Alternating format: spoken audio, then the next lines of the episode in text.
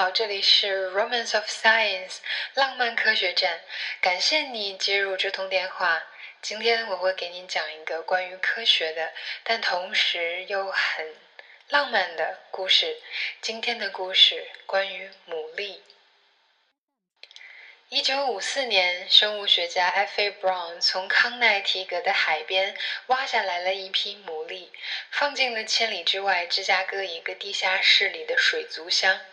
他是一个生物节律研究者，他知道牡蛎会随着潮水的涨落而起居。搬入新居的头两个星期，什么都没有改变，牡蛎们依然按照它们正常的规律生活。它们时而缩回去，时而张开壳，捕捉海水里的浮游生物，喂养自己。一切遵循着遥远的康奈提格海岸的潮起潮落。但是接下来的两个星期里，发生了一件难以解释的事情。它们依然像潮水一样起伏，但是它们的高潮期行为却不再和康奈提格的潮水吻合了。不是佛罗里达，不是加利福尼亚，不是多福，不符合科学所知的任何一张潮汐表。经过反复计算，布朗意识到这一点。这是芝加哥的涨潮时间。但是，芝加哥没有海。这些牡蛎生活在钢筋混凝土的地下室里，生活在玻璃箱的人造海水中。但他们知道海的存在，他们的祖先已经在海边生活了几亿年。他们可以离开海，海却不会离开他们。不让猜测，也许牡蛎是感知到了气压的变化，从中反推出了潮汐应来的时间。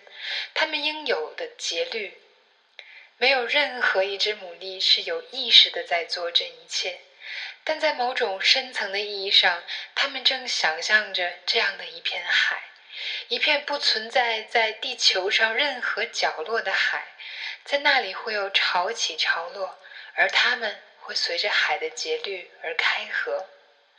芝加哥没有海，但牡蛎带来了海。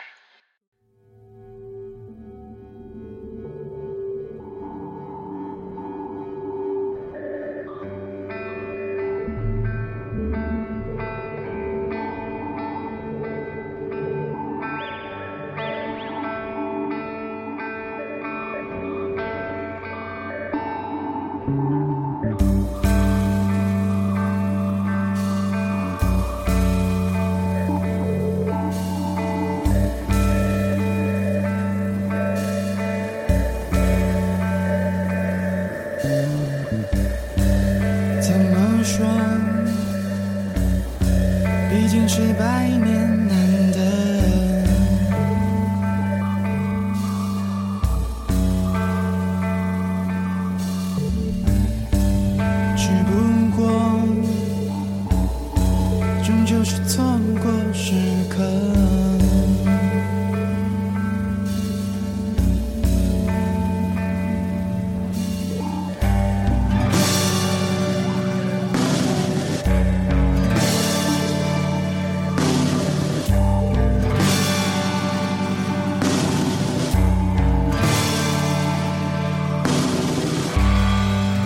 怎么说？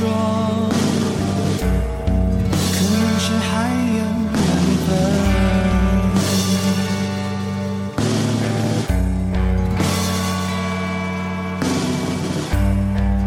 只不过，可能得留在来生。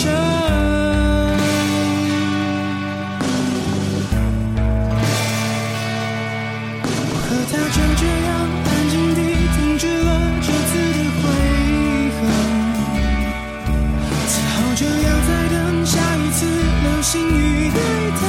每次我看着夜空，都会觉得有点笨。他已经跟着别的星球一起离开了，我还是依旧记得，依然知道他出现的天乱早上，是几世纪。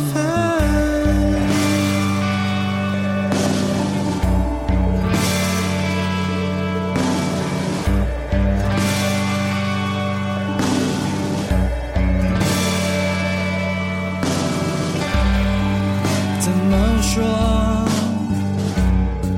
可能是还有缘分，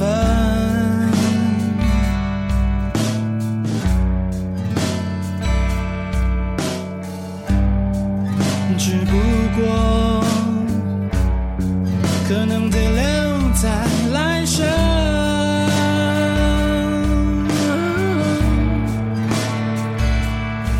我和他久久。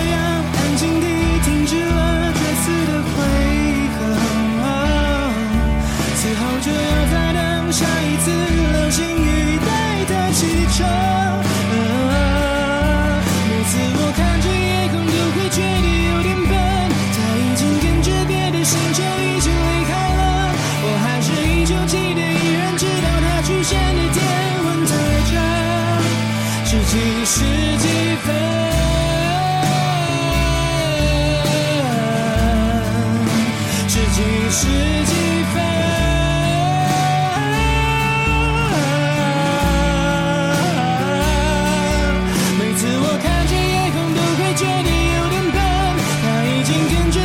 change